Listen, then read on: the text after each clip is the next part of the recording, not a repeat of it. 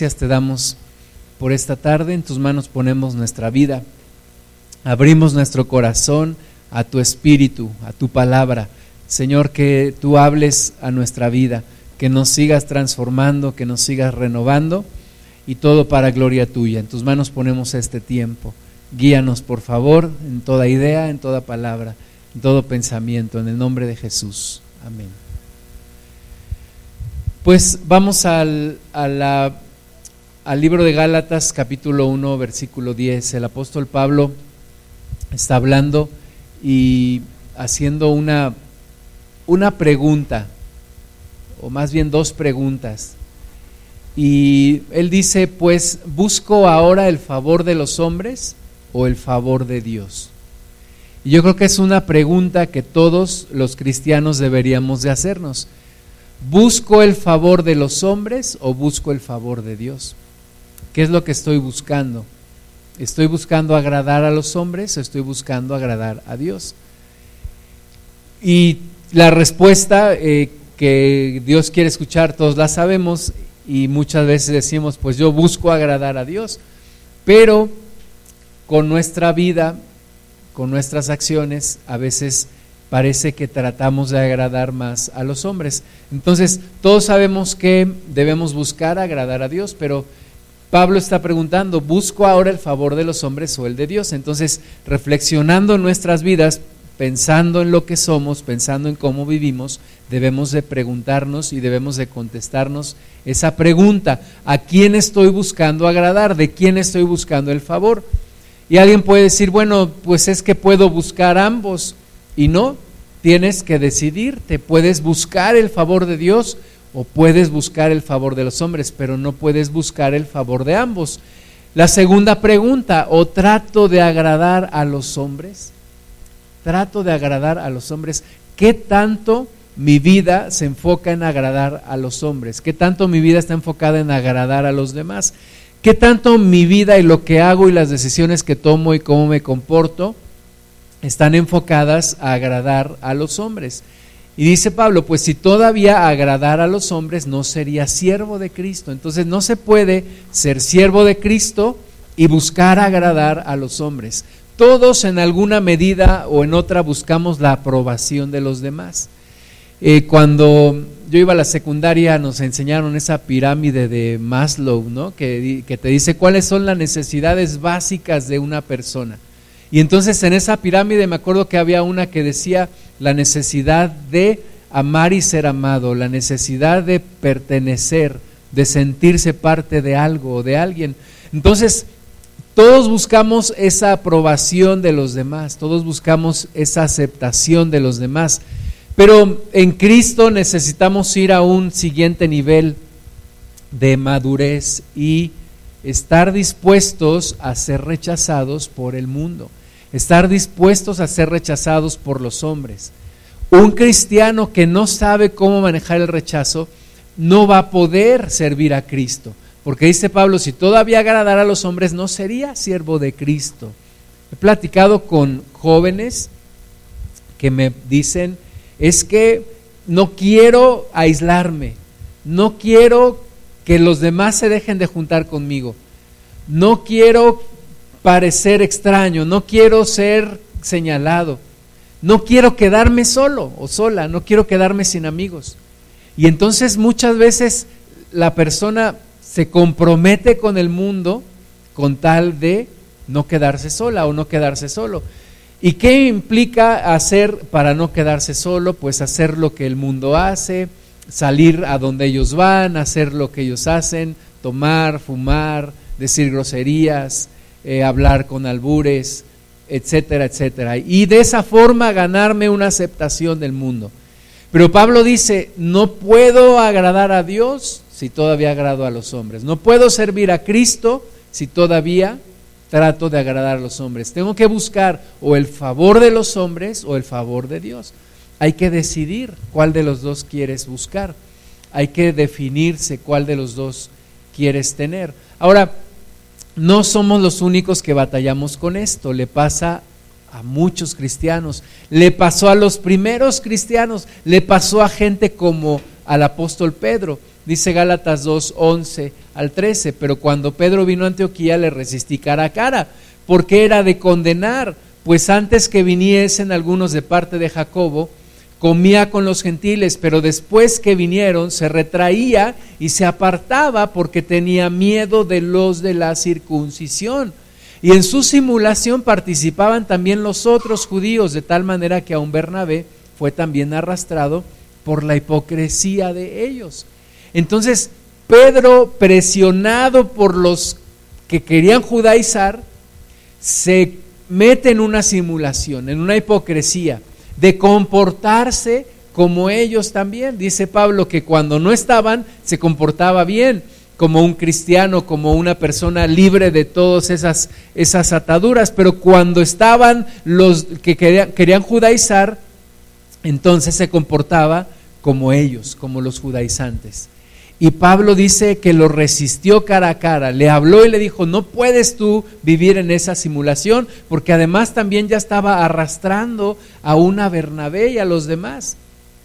Entonces, siendo tú una persona de influencia, tienes que pensar en quién vas a confiar, a quién le vas a entregar tu vida, a quién vas a buscar agradar, a quién vas a buscar tú agradar.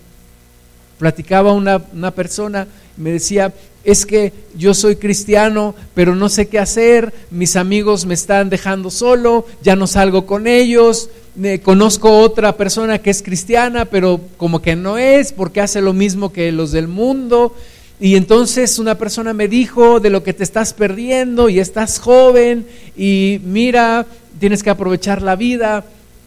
Y son argumentos que están alrededor y que siempre tratan de influenciarnos. La pregunta es, ¿qué es lo que tú vas a decidir? ¿Vas a buscar agradar, vas a dejarte presionar por los hombres para agradarlos o vas a preferir agradar a Dios? No es una decisión sencilla y a veces nos arrastra la presión de la gente. Y de repente ya estamos comportándonos como ellos, cayendo en una simulación, cayendo en una hipocresía. Pero Dios quiere jalarnos más hacia Él y que seamos de influencia y no que seamos influenciados. ¿De quiénes te dejas influenciar? ¿Quiénes, qué personas marcan una influencia grande en tu vida? Y la pregunta es, ¿te acercan a Dios o te alejan de Dios? Son personas que te hacen acercarte a Dios o que te obligan, te presionan a alejarte de Dios. Entonces tú tienes que decidir por qué tipo de persona te vas a dejar influenciar. Otro caso de alguien que temía a los hombres es, se le llama temor de los hombres, el temor de los hombres. ¿El temor a qué? Pues a que me dejen solo, a que no me acepten, a que me vean raro, a no sentirme parte de ellos, a que me rechacen, incluso a que me, a que me maltraten físicamente. Un cristiano debería estar dispuesto a llegar incluso a la muerte por causa de Cristo.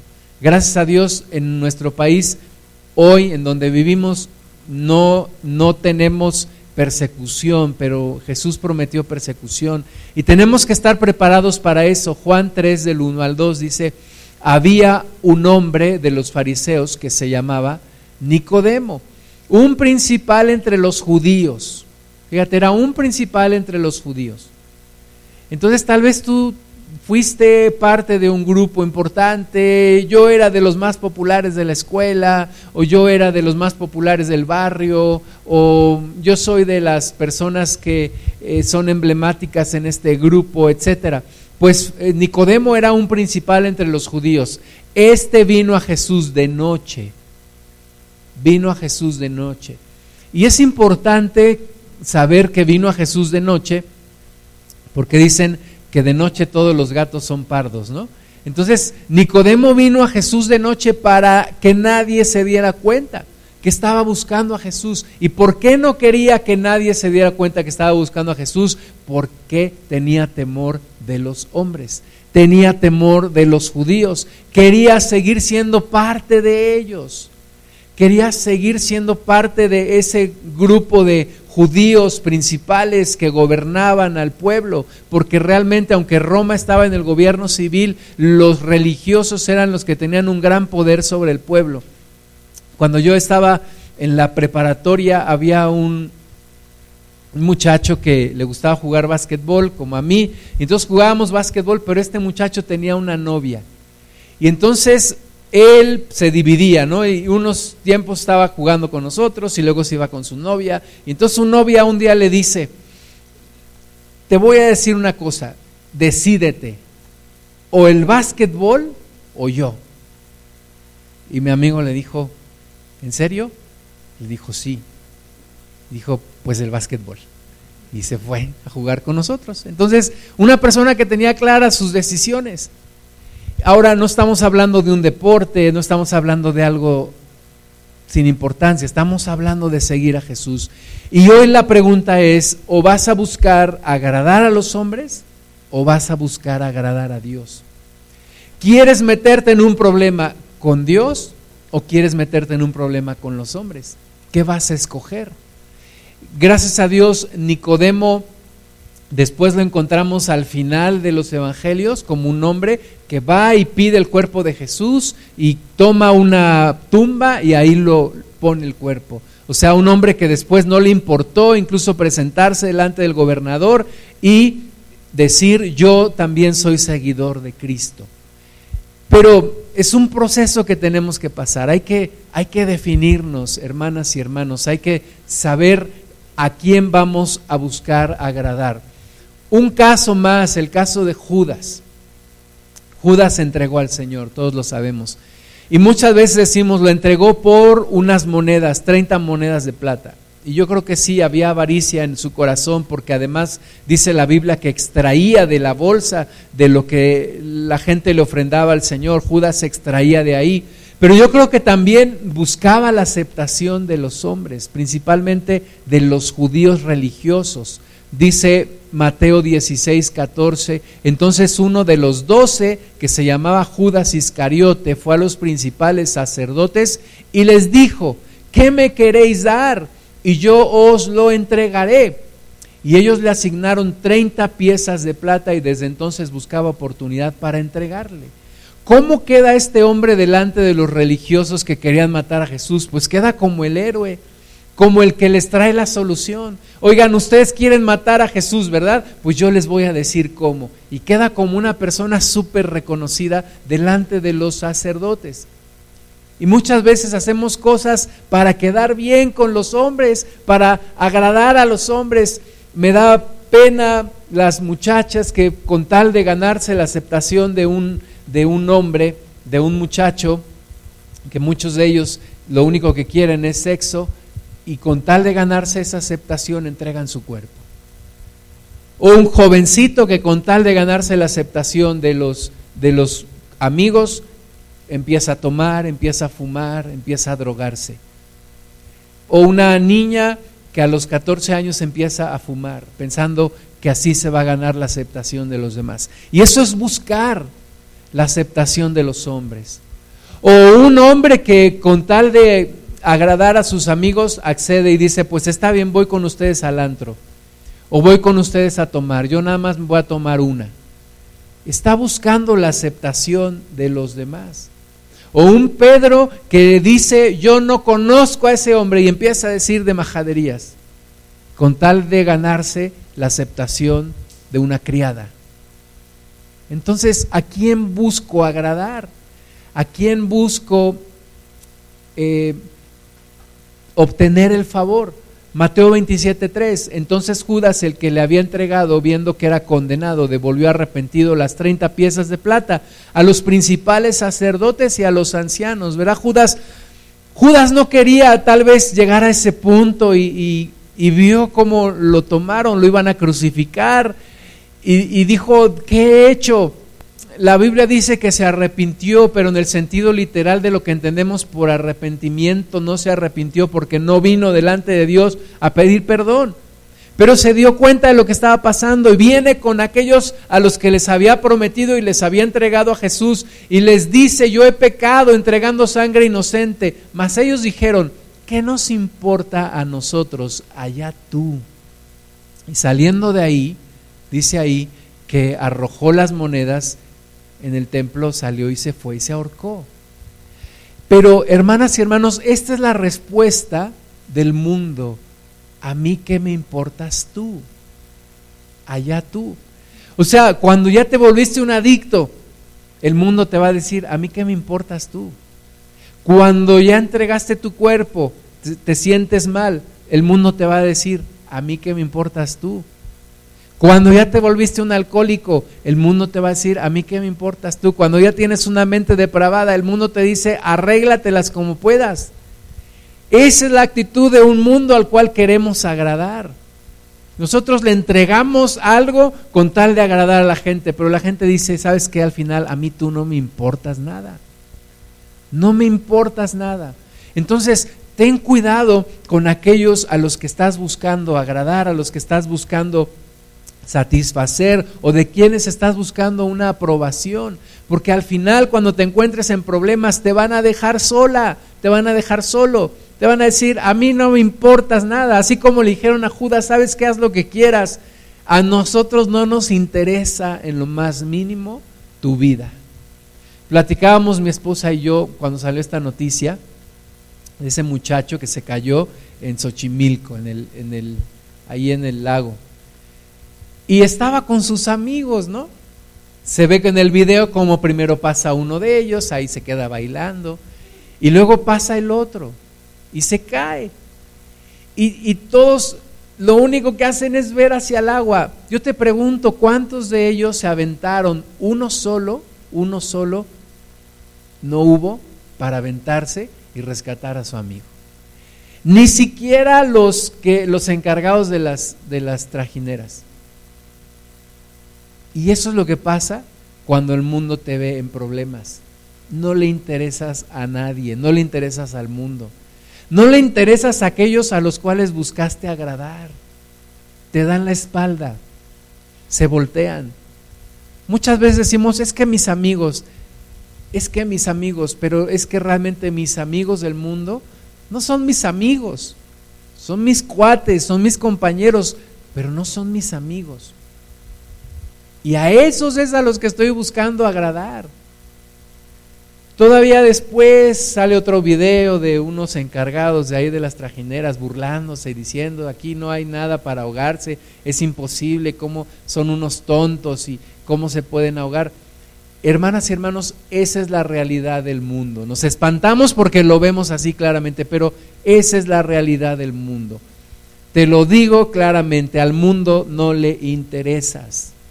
El mundo no te ama. Al mundo no le importas. Si tienes problemas, no te van a ayudar. Entonces, ¿para qué buscas la aceptación del mundo? ¿Por qué buscas agradar al mundo si no te van a ayudar? ¿Por qué necesitamos la aprobación de los demás? Pues muchas veces para ser popular. Quiero ser popular. Y para ser popular tengo que ser como ellos. Y lo hago. O quiero ser aceptado, o quiero ser aceptada. Y tengo que hacerlo. O quiero pertenecer al grupo, quiero ser de la banda, o quiero parecerme a alguien. Y entonces buscamos ser como esas personas y desagradamos a Dios. Eh, un Dios que sí te va a ayudar cuando tengas problemas, un Dios que nunca te va a dar la espalda, un Dios que sí te ama, pero tú le das la espalda por caerle bien a los que ni te aman ni les importas. Te buscarán cuando tengas dinero, cuando tengas algo que darles, cuando tengas un cuerpo que ofrecerles.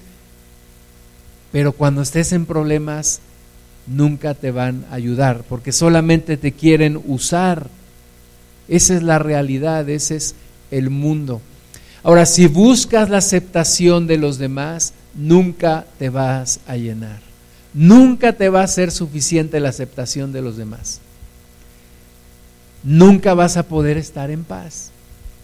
Entonces, no está ahí la plenitud de tu corazón, no está ahí lo que tu corazón necesita. No lo busques en donde no está. No busques ser como el mundo. Busca agradar a Dios. Pablo tuvo que tomar una decisión y él dijo, voy a buscar agradar a Dios. Aunque me gane el desacrédito de los hombres, voy a buscar el favor de Dios, aunque me gane el desfavor de los hombres, voy a buscar agradar a Dios, aunque me gane el rechazo de los hombres, porque es lo que yo quiero. Yo quiero agradar a Dios porque sé que Él me ama, me llena su amor, Él me recogió cuando yo no era nada. Y entonces yo voy a buscar su amor. Hace como cinco años me hicieron una prueba para un trabajo. Y entonces evaluaron ciertos aspectos de mi personalidad a través de preguntas. Y entonces una de las conclusiones que me decía la psicóloga, que me dio los resultados, me dijo, a ti no te importa mucho lo que piensen de ti. Y le dije, eso es cierto. No me interesa mucho lo que piensen de mí los demás. ¿Por qué? Porque yo he manejado el rechazo desde antes de conocer a Cristo. ¿Por qué? Porque el mundo siempre me rechazó. O sea, el mundo siempre me rechazó. Cuando yo conocí a Cristo, me quedó muy claro que el mundo me iba a rechazar por causa de Cristo. Entonces yo dije, ahora sí, tengo una, tienen una buena razón para rechazarme. Y menos me interesa, menos me interesa. Aunque me han dicho, es que tienes que, tienes que ser más como, como nosotros, tienes que integrarte más a nosotros. Tienes, es que sabes que no soy como el mundo. No soy como el mundo, no quiero parecerme al mundo, no me interesa en lo más mínimo ganarme la aceptación del mundo. Me interesa más ganarme la aceptación de Dios.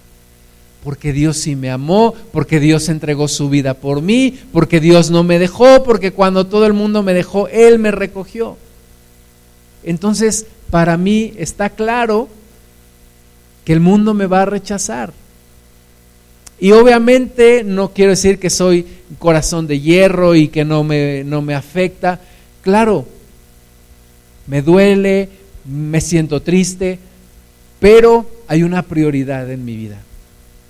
Ganarme la aceptación de Dios. Sé que no me la puedo ganar, pero quiero agradarle a Él. Tener el favor de Dios. No importando lo que piensen los demás de mí. Cuando yo era niño mis papás me decían, ¿Esa gente te da de comer? No. ¿Esa gente te mantiene? No. Entonces que no te importe. Buen consejo. Pero, ¿es la verdad? ¿Esa gente me va a ayudar cuando tenga problemas? No. ¿Esa gente me va a rescatar cuando esté en problemas? No. Entonces, ¿por qué busco agradarlos?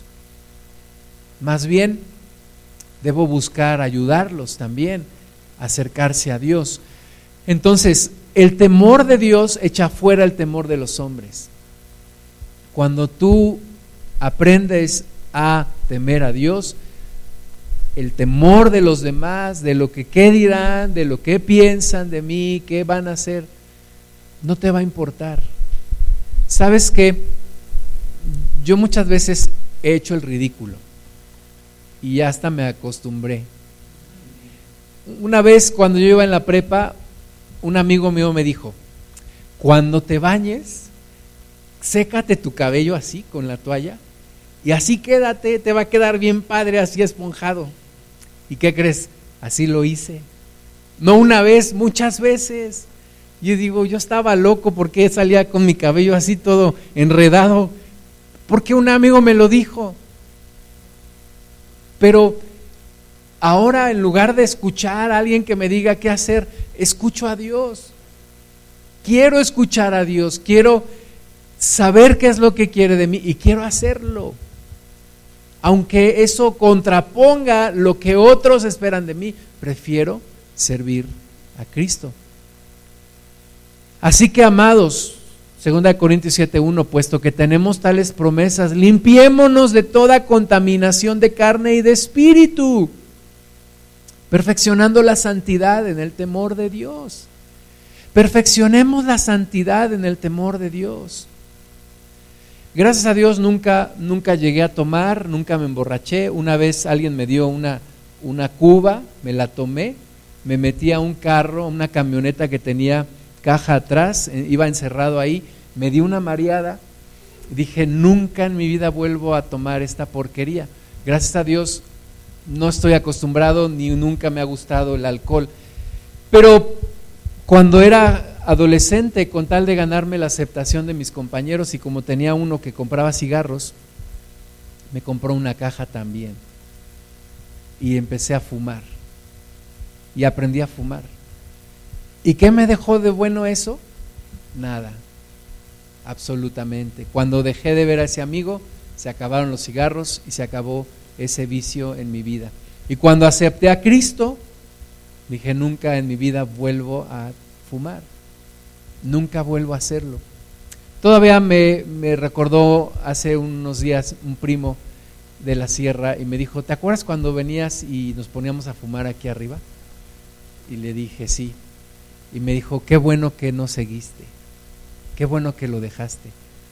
Pues Cristo me rescató, Cristo me rescató de eso. Entonces dice Pablo, limpiémonos de toda contaminación de carne y de espíritu y perfeccionémonos en la santidad, en el temor de Dios. Ten temor de Dios. Antes de tener temor de los hombres, ten el temor de Dios. Haz las cosas guiado por el temor de Dios y no por el temor a los hombres. Hay mucha presión alrededor siempre, cuando eres adolescente, cuando eres joven, cuando eres adulto. Hay presión, hay, gente que te dice cosas. Tú tienes que escuchar la voz de Dios, tú tienes que obedecer la voz de Dios. Salmo 111, 10, el principio de la sabiduría es el temor de Jehová. Buen entendimiento tienen todos los que practican sus mandamientos, su loor permanece para siempre. Entonces, el temor de Jehová es el principio de toda la sabiduría. Eso es lo más importante en tu vida, es lo que tú tienes que aprender. El temor de Dios, no el temor de los hombres. No temerle a los hombres, es que me va a rechazar, es que me va... No importa. Cuando yo acepté a Cristo, uno por uno mis amigos empezaron a retirarse de mí. Entonces, ¿qué quiere decir? No eran mis amigos.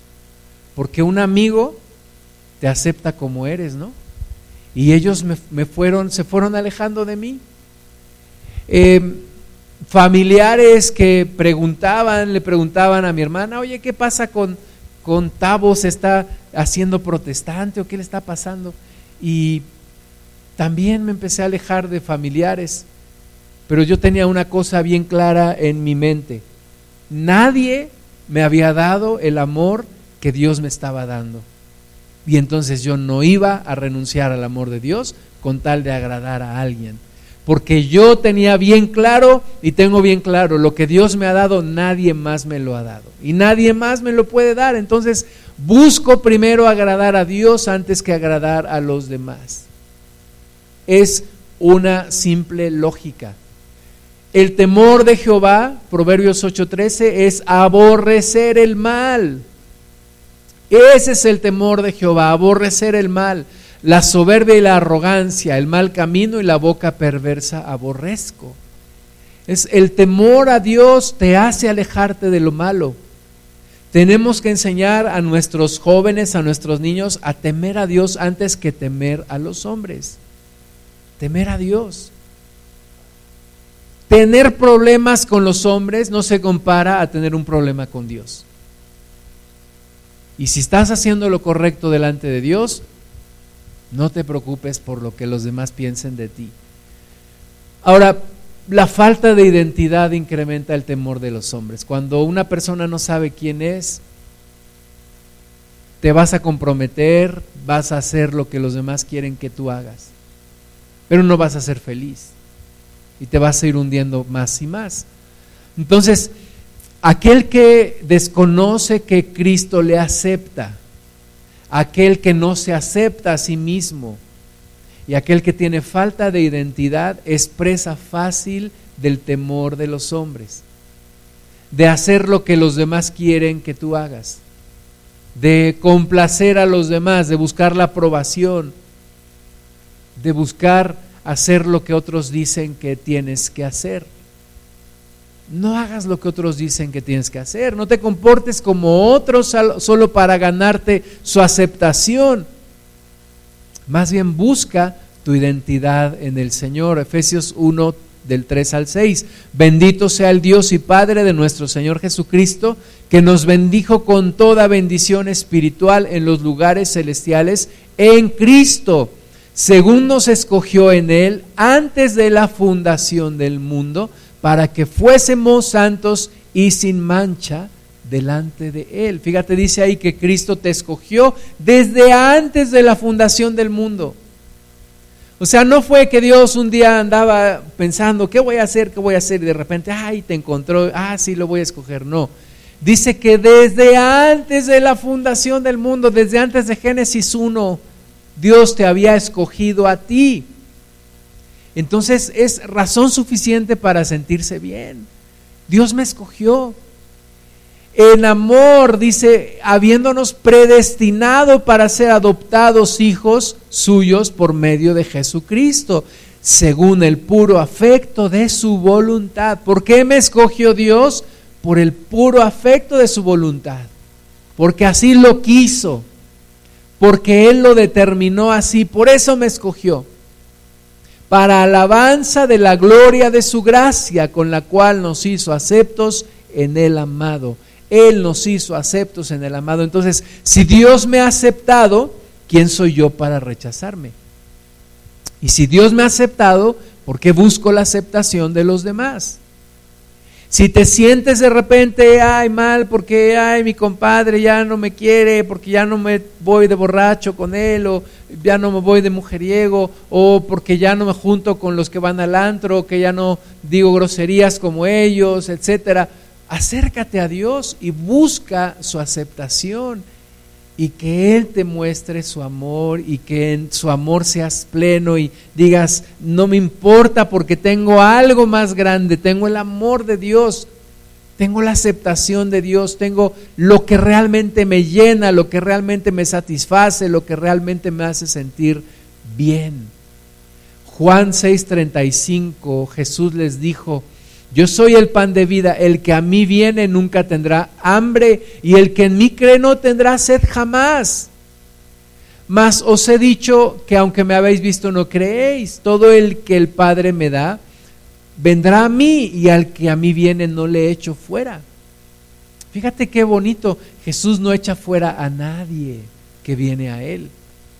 Tú puedes venir a Él cuantas veces quieras, si estás triste, si estás eh, te sientes mal porque los demás no te quieren. Una ocasión era 2 de noviembre y los días 2 de noviembre salíamos a evangelizar a los panteones, allá en la Ciudad de México. Entonces fuimos a uno y a mi hermano en Cristo que iba conmigo de repente lo empezaron a rodear y le dijeron, porque había un sacerdote católico ahí, y le dijeron, con nuestro padrecito no te metas, y lo empezaron a empujar, y total que salimos de ahí porque nos, ya nos iban a golpear.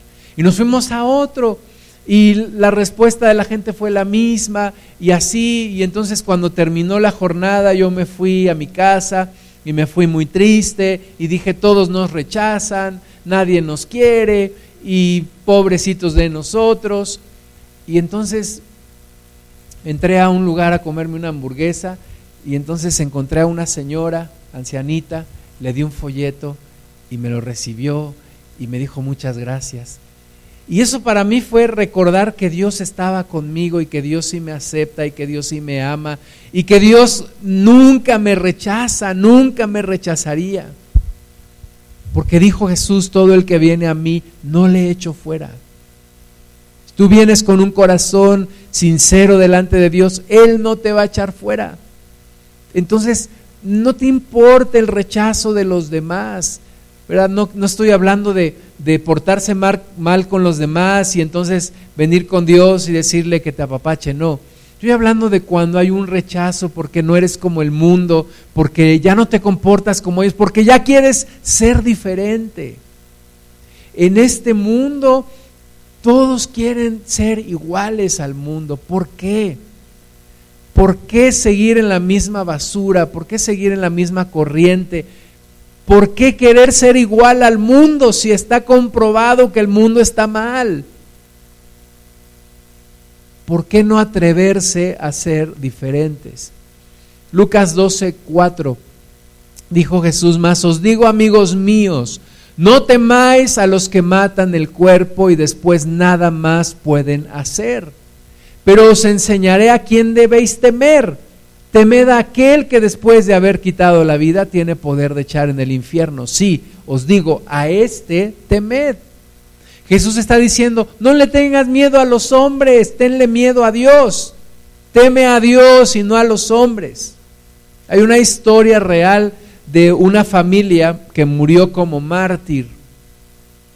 Y entonces estaban por matar a la esposa y a los hijos de aquel hombre. Y le dijeron, niega a tu Dios o vamos a matar a tu esposa y a tus hijos. Y los niños empezaron a llorar, empezaron a llorar y decir, papá, y la mujer se levanta y les dice, a callar niños, esta noche cenaremos con papá. Y murieron como mártires. ¿Por qué? Porque temían más al que puede echar a la persona del infierno que al que solo puede matar el cuerpo. Entonces, mejor meterme en un problema con los hombres a meterme en un problema con Dios. Teme a Dios antes de temer a los hombres. Busca el favor de Dios antes de buscar el favor de los hombres. La persona que no se deja influenciar por su entorno, influenciará su entorno. Si tú no te dejas influenciar por el mundo, tú estás influenciando al mundo. Tú vas a cambiar a los que están a tu alrededor. Va a haber un testimonio y va a haber un fruto. Jeremías 15:15. 15. Jeremías, Jeremías le llaman el profeta llorón. Pero es un mal adjetivo para, para, llamar a Jeremías. Le llaman el profeta llorón porque lloraba a cada rato. Pero sabes que no lloraba por él, lloraba por el pueblo. Lloraba porque veía todo lo que iba a pasar con el pueblo de Israel y lloraba porque él veía como un día iban a llevarse como esclavos, como un día iban a azotar la cabeza de los niños en las piedras, como un día iban a matar a espada a las mujeres embarazadas, como un día iban a saquear el templo. Y él lloraba por todo eso. Él entregó su vida a Dios y, y se comprometió con el mensaje. Pero un día cayó en crisis, un día se deprimió. En Jeremías 15:15 15, y le dijo a Dios, tú lo sabes, oh Jehová, acuérdate de mí y visítame y véngame de mis enemigos. Lo tenían encerrado, lo tenían en una cisterna con lodo, encadenado. Y dice Jeremías, ¿por qué, Señor? ¿Por qué me has abandonado? No me reproches en la prolongación de tu enojo. Sabes que por amor de ti sufro afrenta. O sea, Jeremías no estaba sufriendo por él ser una mala persona, estaba sufriendo porque él había declarado las palabras de Dios y entonces lo, maltrataban, lo metían a la cárcel, lo metían en la cisterna, le decían eres un mentiroso, etcétera, etcétera. Entonces Jeremías dice, yo sufro todo esto por causa de ti, Señor, tú lo sabes. Fueron halladas tus palabras y yo las comí. Y tu palabra me fue por gozo y por alegría de mi corazón, porque tu nombre se invocó sobre mí, oh Jehová, Dios de los ejércitos. No me senté en compañía de burladores, ni me engreí a causa de tu profecía. Me senté solo porque me llenaste de indignación. Jeremías estaba en contra de toda una nación, toda una nación estaba contra él. ¿Por qué? Porque él buscaba la voluntad de Dios y todos los demás estaban siguiendo al mundo, queriendo ser como los demás pueblos, queriendo ser como los impíos, pero Jeremías estuvo firme y todos rechazaban y lo maltrataban y lo golpeaban Y entonces pregunta, ¿por qué fue perpetuo mi dolor y mi herida desahuciada no admitió curación? Serás para mí como cosa ilusoria, como aguas que no son estables. Así de repente le preguntamos a Dios, Dios, ¿eres real? Todos me rechazan. ¿Vale la pena ser rechazado por causa tuya, Dios? ¿Eres alguien real? Todos se burlan de mí. Todos me ven raro, todos me rechazan, no quiero ser como ellos. Pero ¿estás tú ahí, Dios? Me siento solo, me siento triste. Nadie quiere escuchar mi mensaje. Nadie se convierte a ti. Así se sentía Jeremías. Pero Dios le responde, dice el versículo 18, el, 19, por tanto así dijo Jehová, si te convirtieres, yo te restauraré. Y tú dices, ¿cómo, ¿cómo, Dios le dice a Jeremías si te convirtieres? Y estaba estaba peleando contra todo un pueblo, estaba hablando la palabra de Dios, era valiente y había estado en la cárcel por causa de eso, pero, pero había algo en el corazón de Jeremías que todavía no se convertía y Dios le dice, si te convirtieres, yo te restauraré y delante de mí estarás y si entresacares lo precioso de lo vil, serás como mi boca. Y eso es lo que Dios quiere hacer en ti y en mí. Entre sacar lo precioso de lo vil. Hagamos a un lado todo lo vil, hagamos a un lado toda la influencia del mundo, todo lo que el mundo me quiere que yo sea, todo lo con lo que el mundo me quiere convencer, todo con lo que el mundo me quiere atraer, me quiere atrapar. Alguien dijo, todo lo que Satanás hace es para cautivarnos más. Todo lo que Dios hace es para libertarnos más. ¿A quién le vas a hacer caso? Dios le dice a Jeremías, si entre sacares lo precioso de lo vil, serás como mi boca. Esta palabra yo te la digo a ti. Si entre sacas lo precioso de lo vil, vas a ser como la boca de Dios. Vas a hablar las palabras de Dios. Vas a representar a Dios en la tierra. El Espíritu Santo va a estar en ti. Pero decídete, toma la decisión, sé valiente, conviértanse ellos a ti y tú no te conviertas a ellos. Esta palabra la tenemos que recordar a cada rato, conviértanse ellos a ti y no tú a ellos, que se hagan ellos como tú y no tú te vuelvas a ser como ellos. y te pondré en este pueblo por muro fortificado de bronce, y pelearán contra ti, pero no te vencerán, porque yo estoy contigo para guardarte y para defenderte, dice Jehová, y te libraré de la mano de los malos y te redimiré de la mano de los fuertes. Y yo creo que cuando Jesús estaba en la cruz, recordaba estas palabras. Porque Jesús se quedó solo solo, literalmente solo. No hay nadie que se haya quedado más solo que Jesús. Jesús se quedó solo en la cruz porque aún el Padre lo abandonó. Cuando Jesús dice, Elí, Elí, lama sabactani, Dios mío, Dios mío, ¿por qué me has desamparado? No está exagerando. Jesús fue desamparado por su propio Padre. Es el único momento en la historia donde se rompe la comunión entre el Padre, el Hijo y el Espíritu Santo. Porque Él estaba cargando con nuestros pecados. Sin embargo, buscó agradar a Dios antes que agradar a los hombres. Pedro le dijo a Jesús, maestro, no te hagas tal cosa, cuando Jesús les empezó a decir lo que iba a pasar. Pedro le dice, maestro, no te hagas tal cosa. ¿Y qué le dice Pedro, Jesús a Pedro? Tienes razón, ¿verdad, Pedro? Sí, yo creo que mejor no. Como cuando la gente te dice, no, no te fanatices. No, ten cuidado, te estás fanatizando. Oye, si no es para tanto, ¿por qué oras tanto? ¿Por qué lees la Biblia tanto? ¿Por qué todo el día en la iglesia? ten cuidado, no te fanatices. ¿Qué le dices? Sí, ¿verdad? Tienes razón. Sí, vente, vamos por unas chelas. Sí, ¿verdad? No es tan malo, solo tómate una. Sí, tienes razón. No, Jesús le dice a Pedro, apártate de mí, Satanás, porque no pones tu mirada en las cosas de Dios, sino en las cosas de los hombres. Entonces, Jeremías recibe la palabra, Dios le dice, si tú te conviertes, si tú entresacas lo precioso de lo vil, yo te voy a poner como muro fortificado de bronce y pelearán contra ti, pero no te vencerán.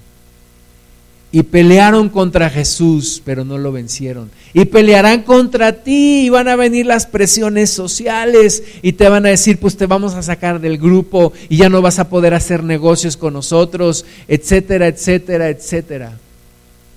No me importa. Dios está conmigo. Dios me va a dar la victoria. Dios estará conmigo hasta el final. Primera de Pedro 4 del 1 al 5 puesto que Cristo ha padecido por nosotros en la carne, vosotros también armaos del mismo pensamiento, pues quien ha padecido en la carne terminó con el pecado para no vivir el tiempo que resta en la carne, conforme a las concupiscencias de los hombres, sino conforme a la voluntad de Dios. Al final la decisión es o sigo en las concupiscencias de la carne o ahora camino en la voluntad de Dios. Esa es la decisión. Concupiscencias de la carne o voluntad de Dios. Baste ya el tiempo pasado para haber hecho lo que agrada a los gentiles. Que ya te haya bastado el tiempo pasado para hacer lo que agrada a los gentiles. Estoy yendo a un lugar a hacer ejercicio y, cada que entro a los vestidores, las mismas conversaciones, las mismas majaderías, las mismas ideas sucias. Y eso es lo que todo, eso es todo lo que el mundo tiene para ofrecer. Dice Pedro que baste ya el tiempo, ya lo que pasó ya no lo puedo recuperar, lo que yo fui ya no lo puedo cambiar, pero de aquí en adelante no quiero esa basura. No quiero esa suciedad en mi mente. ¿Cuántos de ustedes llega el carro de la basura a su casa y le dicen, déjeme unos tres botes, no? No, ¿verdad? Al contrario, le, le, sacamos la basura. ¿Y por qué cuando el mundo viene a ofrecernos basura, la recibimos? ¿Y por qué cuando el mundo viene a ensuciarnos, nos ensuciamos? Dice Pedro, baste ya. Ya basta el tiempo de haber hecho lo que le agrada a los gentiles. ¿Y qué le agrada a los gentiles? Andando en lascivias, concupiscencias, embriagueces, orgías, disipación y abominables idolatrías. O sea, eso es aprovechar la vida. De eso es de lo que no te quieres perder. De las orgías de las concupiscencias, de las lascivias, de las embriagueces, donde terminan haciendo tontera inmedia y ya no se acuerdan. Dice Pedro, ya basta de eso, ya basta de eso. A estos, a los gentiles, les parece cosa extraña que vosotros no corráis con ellos en el mismo desenfreno de disolución les parece extraño. Oye, ¿por qué no tomas? No lo necesito. Ni siquiera una, no la necesito. Oye, no seas exagerado. Un día le dijeron a un amigo mío, directivo de una empresa, y le dijo el director general, oye, ¿tú no, no vas con mujeres que no sean tu esposa? Y dijo, no. ¿Y por qué no? Porque yo temo a Dios. Y dijo, ¿y ni siquiera para verlas? Y dijo, no, yo temo a Dios.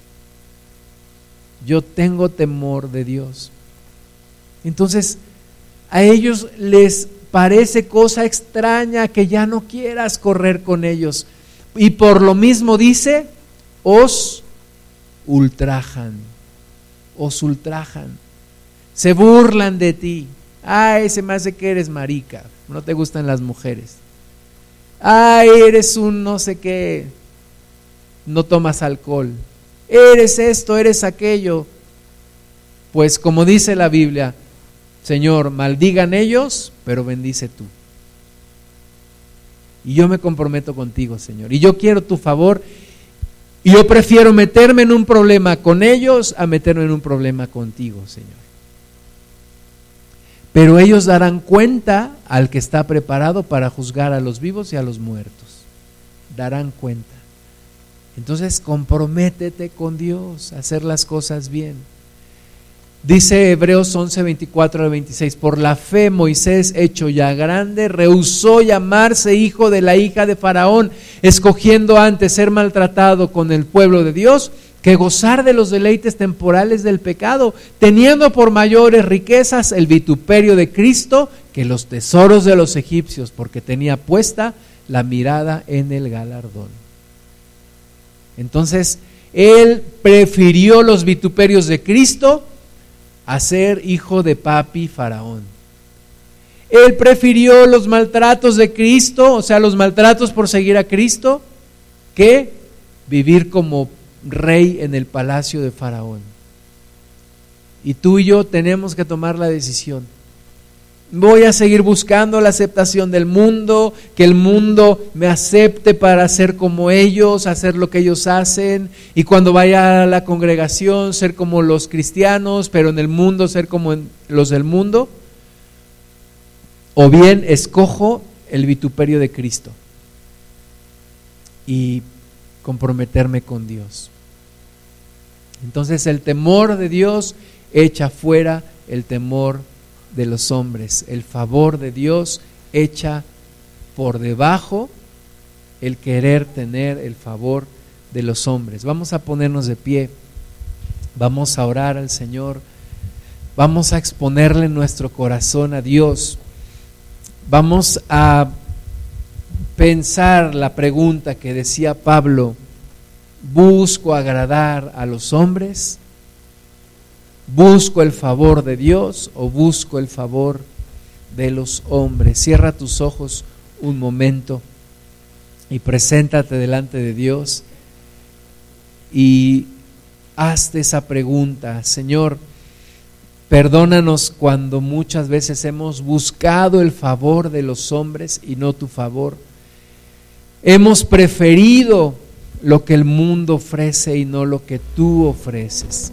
Señor, hemos temido más al, hombre que temerte a ti. Y hemos hecho cosas que no te han agradado a ti por agradar a la gente del mundo. Pero nos exponemos en esta hora delante de ti, Señor. Abrimos nuestro corazón delante de ti, Padre pedimos que nos perdones, que nos laves, que nos limpies y sobre todo que nos afirmes, Señor, que nos afirmes en ti, que nos afirmes en la identidad en ti, que sepamos quién somos nosotros porque sabemos quién eres tú. Que no solo sepa quién yo soy en Cristo, sino quién es Cristo en mí. ¿Quién es Cristo en mí? Esperanza de vida quién es el Hijo de Dios, quién es el Señor de señores y Rey de reyes, quién me ha dado todo el amor que yo necesito, quién me ha dado la aceptación que yo buscaba. ¿Quién me da la salvación? ¿Quién me da la vida eterna? ¿Quién me sustenta cada día? Padre, al poner en la balanza estas cosas, que me sea claro y que no haya duda Recuérdame de dónde me sacaste, Señor. Recuérdame lo que has hecho por mí, Padre. Hazme sensible a tu voz. Hazme sensible a ti, Jesús. Y ayúdame a decidir. Ayúdame a decidir. Decidirme por el favor de Dios y no por el favor de los hombres. Padre, perdónanos porque cuando nos hemos decidido por el favor de los hombres, hemos encontrado desdicha, hemos encontrado vacío, hemos encontrado dolor, porque todo hombre es engañoso, porque todo hombre es mentiroso, porque antes sea todo hombre mentiroso y sea Dios veraz. Tú eres veraz, tú eres la fuente de vida, tú eres el principio y el fin, tú eres mi razón de ser, tú eres mi creador, tú eres mi Dios. Tú eres el que me define. Tú eres el que dice lo que soy. Señor, siembra una convicción en nuestros corazones de tal manera que caminemos en tus caminos. Que aunque la presión alrededor esté, nosotros siempre tengamos bien claro a quién buscamos agradar primero, a quién le hemos entregado nuestra vida ¿A quién le hemos entregado nuestro corazón? Y Dios Santo, tómanos en tus manos y ayúdanos a caminar. Rescata a aquellos que se han comprometido con el mundo, Señor. Rescata sus corazones. Toma sus corazones, Señor. Haz un cambio en nuestras vidas, Jesús. Ayúdanos a caminar bien en tus caminos. Precioso.